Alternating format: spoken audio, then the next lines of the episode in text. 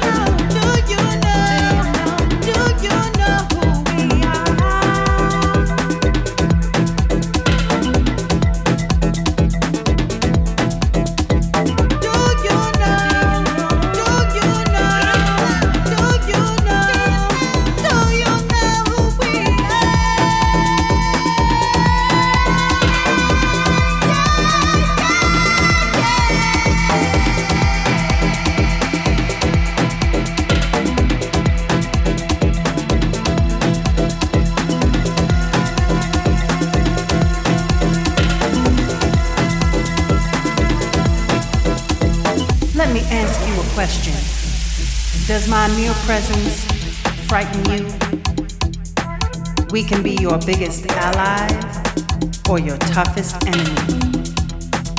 You see, I was created before the foundation of the world. So when I speak of my nation, I speak of peace and righteousness. And I think about foremothers and forefathers, and they give me strength to remember who I am.